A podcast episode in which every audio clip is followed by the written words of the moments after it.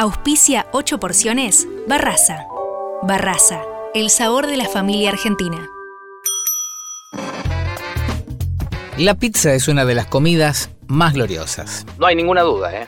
Y como ya sabemos, este alimento se puede generar en múltiples variantes. A lo largo de la historia de la pizza se fueron elaborando miles de propuestas diferentes y miles de opciones que, en algunos casos, hasta el día de hoy siguen estando vigentes. Porque la pizza es popular y se va adaptando a las necesidades de cada época. De eso vamos a hablar en este capítulo. De las diferentes formas que fue tomando. Por ejemplo, de la famosa pizza cuadrada, que tiene un porqué. Y así nos lo explica Donato. Primero porque nos cansamos de la famosa pizza frenada que te llega, viste, con toda la pizza en el cartón. Segundo porque estamos haciendo al estilo romana, que la pizza en teglia, en realidad, que ocupa el espacio, no, eh, no se mueve en el cartón, que viste, un momento que en todo lo de estos delivery, en general tratamos de que te llegue tal cual como salió de acá. Y es más generosa, o sea, en vez que tener espacio vacío, la, la rellenamos de masa y de mozzarella y de otra cosa. Pocos logran no sucumbir ante esta tentación y los que por algún motivo no pueden o no quieren comerla, la adaptaron. Así nacieron la pizza vegana y la pizza apta para celíacos. Porque nadie quiere perderse una porción de felicidad. Donato tiene una opinión sobre las nuevas tendencias y los cambios socioculturales. Sí, está bien, está bien, porque a ver, hemos pasado cosas en este ventenio, esto del veganismo es una realidad para tomar como quiera, a full, con pinzas, en contra, a favor. Nosotros tenemos, a ver, de hecho la, la faina es totalmente vegana, tiene aceite de olivo, tiene agua y garbanzo, o sea, vegetariana y vegana al mismo tiempo. O sea que esto del veganismo es una llamada a un montón de cosas, de los cambios, del clima, de la salud, tiene connotaciones y yo creo que van más allá de la bandera de no comer alimentos vivos, va más allá. Hoy en día existen una gran cantidad de nombres diferentes para llamar a las pizzas dependiendo de sus ingredientes o de sus formas de cocinarla. En nuestro país, Cuna del asado. existe la famosa pizza a la parrilla. Y sorprendentemente en este reino de la polémica, parece que no hay detractores. Cualquier fin de semana o cualquier día, la frase ¿Hacemos unas pizzas a la parrilla? Puede ser un gran plan. La masa crocante, el aroma a brasas, mm, irresistible. Danilo Ferraz tiene algo que decir. Yo creo que es una pizza más. O sea, no es una manera diferente, es una pizza que, que por ser tan sutil y tan equilibrada, es muy raro que vos te comas una pizza de mozzarella. Y, yo si no es a la parrilla, siempre me como la de mozzarella. Yo, yo hago pizza con morcilla, con pata gonzola, con productos buenísimos, con lo que quiera, con trufa. Me permite volar un poco más y es, está buenísimo. Es como un plato que una masa muy fina, por lo menos la mía, que es muy finita y contiene cosas que voy aprendiendo. Hace 27 años arranqué con la- las pizzas clásicas y ahora hago lo que se me ocurra y me permite que, viste que enseguida está la discusión, es pizza, no es pizza, no, pasa nada, yo hago lo que quiero y es pizza. Y la parrilla te ayuda para eso. Con el mundo moderno, llegó la idea de buscar otras formas de comer o cocinar la pizza. Buscar una alternativa para no cortarla o para venderla en los kioscos. Ahí nació la pizza en cono. Pero a esto, ¿Se lo puede llamar pizza? Pietro nos da su opinión. Eso ya no sé si es una pizza, sí tiene los ingredientes de la pizza, pero qué sé yo, el formato es distinto, la masa es una masa diferente, tiene o sí una masa casi crocante, porque si no, no, no, no aguanta el cono, qué sé yo. Sí, es un invento que sa- salió, en Italia también hay maquinitas que te venden, máquinas expendedoras automáticas que te la venden. Insisto, si está bien hecha, con una masa bien hecha, buen queso, un buen tomate, etcétera, etcétera, no es exactamente una pizza, pero puede ser una alternativa entretenida. Hace no tantos años, ser vegano o ser celíaco era equivalente a ser de otro planeta. Ya sea por salud o por una decisión personal, eras la persona del tupper en cada reunión de amigos. No, gracias. Era la respuesta clásica ante cada ofrecimiento. Y si no, el famoso ya comí. Pero hoy en día, las cosas están cambiando. Y en el mundo de la pizza también. Martina Ausmendi, del bar Roma, explica sus motivos para atender esas demandas. La pizza, como todo producto popular, tiene que ser permeable a, la cultura. Si no, se transforma en un objeto reaccionario y conservador. A mí no me gusta que la pizza sea eso. Hoy la demanda específica de cuestiones de, de la alimentación, desde que tenga más verdura, desde que tenga, tenga opciones apto celíaco, de que sea vegetariana, de que sea vegana, son cada vez más grandes. Pero claro, esto llevó a los maestros pizzeros a tener que adaptarse. Y Javier nos cuenta cómo lo hicieron en nuestras tierras. En Argentina nos tocó por ahí, eh, primero, eh, que en, el resto de Latinoamérica, que es el gluten, sin gluten, sin TAC, trigo, avena, cebada, centeno. Entonces nos tuvimos que adaptar a poder generar masas que no sean algo, que no sea una galleta y nada más, sino que sea realmente a gusto a pizza, sin el ingrediente principal que es el trigo en una pizza. Pero sí hemos ido trabajando, hemos ido, de hecho competimos en el mundo, tenemos un cuarto lugar en el Campeonato del Mundo de Diego Dávila en pizza sin gluten, eh, tenemos un tercer puesto en Las Vegas de Gastón Tello, hemos ido trabajando y después también vino la parte, bueno, vegana. Hace poco tuve la, suerte de ponerme a trabajar con gente que vino de afuera a capacitar a gente que venía, eh, estaba armando una pizzería vegana. Yo me quedé muy sorprendido con las alternativas que había para lograr una pizza vegana 100% y hace poco fui a, hacer una degustación y espectacular, realmente me quedé maravillado. Con lo cual sí hay que trabajar, sí hay que ir evolucionando y sí hay que ir adaptándose. La escuela de Apice también se va adaptando y Lorena, su presidenta, nos lo explica. En la escuela uno trata siempre de ayornar los cursos para este tipo de demandas nuevas, ¿no? que son poder darle a, todos los clientes la opción de que el que es celíaco que pueda comer una pizza rica, pero con el cuidado del celíaco, el vegano, el vegetariano. Eh, siempre estamos teniendo en cuenta todo eso para poder hacer cursos intensivos, cursos cortos, para todos los pizzeros tengan la opción de saber manejar productos a la hora de vendérselo a la gente que elige por esos productos. Ya hablamos hace algunos episodios sobre lo importante que es el queso para la pizza.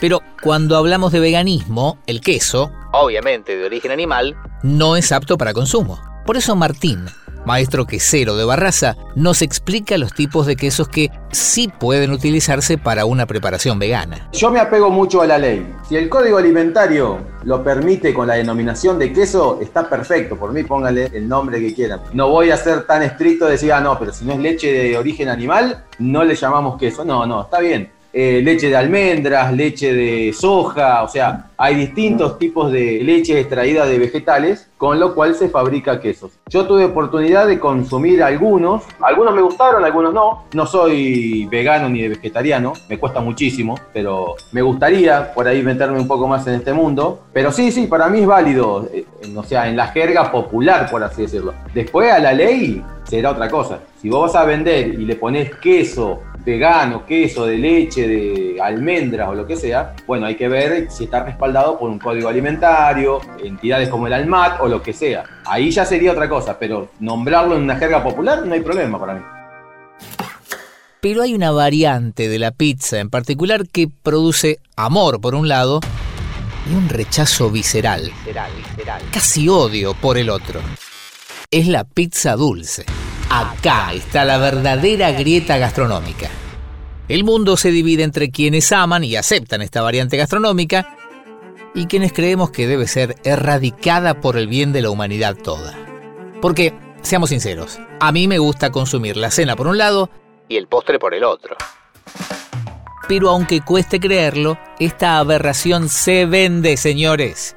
Y Lorena de San Carlos lo confirma. Sí, sí, seguro. Sí, la pizza hawaiana sale un montón. Sí, sí. Obviamente no es de las más pedidas. Siempre hablamos de las clásicas de jamón y morrón, napolitana, fugaceta. Aunque, aunque ahora estamos incursionando en la mayoría de las pizzerías en pizzas nuevas, con productos nuevos, tipo la pizza burger, la pizza gramajo con huevo frito y papas fritas. Por ejemplo, acá en el local tenemos una pizza siete quesos con bordes rellenos. Ahora los bordes se empiezan a rellenarse. El borde mucha gente lo deja. Listo, para que no dejemos el borde, ¿qué podemos hacer? Listo lo rellenamos con panceta, con salchicha, con queso, con mozzarella. O sea, se rellena y la gente tiende a comerse toda la pizza. Así que la de ananá te tengo que dar la mala noticia que no va a salir de la carta de las pizzerías porque sale.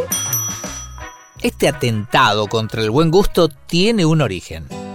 La leyenda más popular cuenta que fue Sam Panopoulos, un cocinero canadiense de ascendencia griega, quien en los 60 ofrecía una pizza que incluía ananá en su restaurante. También se dice que intentó popularizar una hamburguesa con ananá, pero no tuvo éxito. Gracias a Dios. Martín Osmendi tiene una opinión bastante neutral sobre esto de tirarle cualquier cosa arriba a la pizza.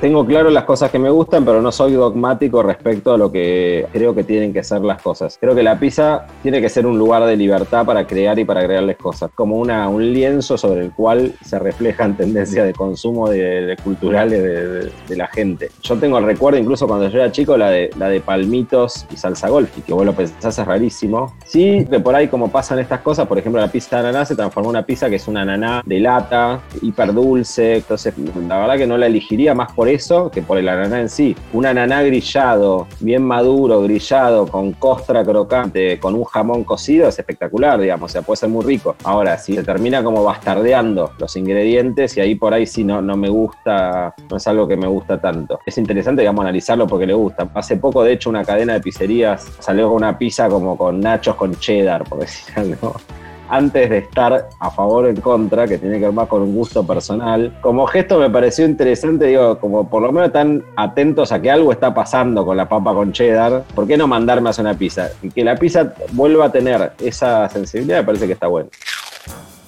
Levantar la mano en una reunión con varias personas y tirar la idea, che, podríamos pedir una hawaiana, equivale a no ser invitado nunca más. El presidente de Islandia, Guðmundur Johannesson, comentó en sus redes sociales que si fuera por él, la prohibiría. Aquí tiene mi voto, buen hombre. Danilo Ferraz, de Hell's Pizza, también habla del asunto. Pizza dulce no me gusta, esa directamente con cosas dulces las odio. Después con ananá, yo a propósito, en carnaval hago una pizza con piñas grilladas y langostinos y un queso catupirí que es brasilero. Para joder, en carnaval hago esa pizza, después no la hago todo el año. Todo amante de la pizza tiene una marcada postura ante la hawaiana. Y Pietro Sorba también. Si a uno le gusta, como dicen los norteamericanos, be my guest. Yo eso no lo consumo, porque es eh, como que el tomate con ananas, o sea, como que es una acidez con otra acidez, o sea, yo soy de mente absolutamente abierta, pero esa combinación la veo más, el ananá lo veo más en un sándwich, por ejemplo, pero no en una pizza con la salsa de tomate. Quizás sin salsa de tomate podría tener un poco más de sentido. Y de todas maneras, si respetamos la idea o, o consideramos válida la idea que una buena pizza no necesariamente tiene que ser eh, dogmática, puede ser también una pizza creativa, pero siempre y cuando los ingredientes, insisto, estén tratados de una determinada manera. Entonces, bueno, uno piensa y dice, bueno, la nana, intentemos caramelizarlo para que esté, digamos, bien oscuro por afuera, con unas cebollas también eh, caramelizadas, con un queso feta, qué sé yo. Bueno, hay, hay, habría que buscarle la vuelta, ¿no? Pregúntale al que tenés al lado o a la persona con la que estás chateando en este momento sobre si la pizza tiene que llevar o no ananá. Se va a desatar una guerra. Al ser humano, sobre todo al argentino, le gusta polemizar y discutir. Y si podemos identificarnos con un bando en un debate, lo vamos a defender hasta la muerte. Y en redes sociales, aunque parezca mentira, esto se debatió muy fuerte. Todavía están los dos hashtags. Numeral Team No Pineapple on Pizza. Que es el equipo que le dice no, No. a la nana en la pizza. Y numeral Team Pineapple on Pizza. El equipo que le dice sí Yes.